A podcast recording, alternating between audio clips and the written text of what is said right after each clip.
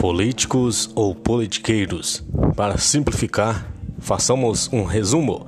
Político é um cara de ideias, consciente do seu papel, responsável em seus pensamentos e atitudes perante a coletividade, capaz de organizar, ter princípios éticos e morais e que age pelo bem comum.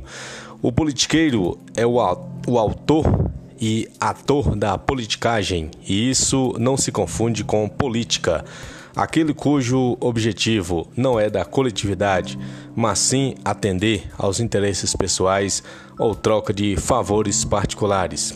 Em suma, é o político, segundo se lê nos dicionários, ordinário, mesquinho e interesseiro. A inserção das aspas na palavra político por parte iniciante é um princípio de que esses atores sociais, na verdade, não são políticos e sim uma facção, uma súcia, indivíduos de má índole. Politicagem é a arte de enganar. A política no Ocidente surgiu na Grécia com base de sustentação da polis, as cidades-estados, como instrumento para dar forma ao governo e ao sistema de administração. Muito tempo depois de as explicações deixarem de ter a mitologia como modelo para explicar a realidade e a razão ser a referência primordial para tratar dos fatos objetivos e da natureza prática. Desde então, o mundo passou a girar em torno do debate das ideias e de projetos, ou seja, de ideologias que definiam posições políticas e embates de poder baseados na arte da persuasão, convencimento ou na retórica, como a história observa ainda que na prática houvesse injustiças, sobretudo na consideração das mulheres e escravos, tratados como subcategorias sociais, a política teve desde os seus primórdios um papel claramente definido. A arte ou ciência de governar, de organizar, de administrar nações, estados, municípios e, para ser bem simples, também a sua casa. A palavra economia significa o governo de casa.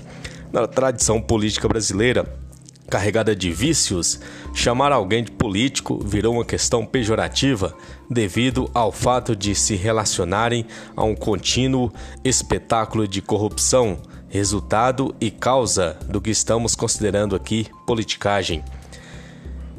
É por isso também que o Brasil vive esses momentos de clara falta de rumo e de credibilidade do governo federal que não consegue ocultar os pecados cometidos e, em alguns casos, até com desfacetez no uso da mentira perante toda a nação. Então, como estamos cada vez mais perto das eleições municipais, precisamos fazer um esforço para distinguir a diferença entre política e politicagem, entre politiqueiros e políticos. Mesmo porque, nas eleições municipais, a baixaria da politicagem se intensifica em vez de propostas e ideias de governar e legislar de forma clara, objetiva e responsável, há toda sorte de ataques pessoais, muitas vezes sem fundamento algum.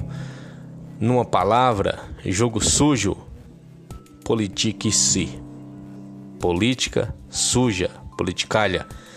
É importante que surjam pessoas, candidatos, candidatos, candes pessoa limpa, ficha limpa, consciente de que devem trabalhar e se dedicar ao bem comum, ainda que a sociedade real também apresente muitos problemas de natureza cultural, analfabetismo político, analfabetismo funcional, analfabetismo digital, de hábitos, teimosias, comportamentos às vezes pouco civilizados e não querer acumular riqueza pessoal seria ótimo para a política, porque muitas vezes se vota na pessoa rica, pessoa do poderio econômico, poderio político, oligarquias, uma das características marcantes, e esses politiqueiros são nada mais do que as pessoas que personificam esse atraso para as cidades. É preciso dar um salto sobre esse desafio que é parte da realidade da politicagem, que se nutre do egoísmo, da mesquinharia, do desejo de levar vantagem nas transações, nas licitações, nos acordos que implicam o dinheiro do povo, as benesses, gratificações, funcionários fantasmas, que, como tudo, terão seu próprio fim.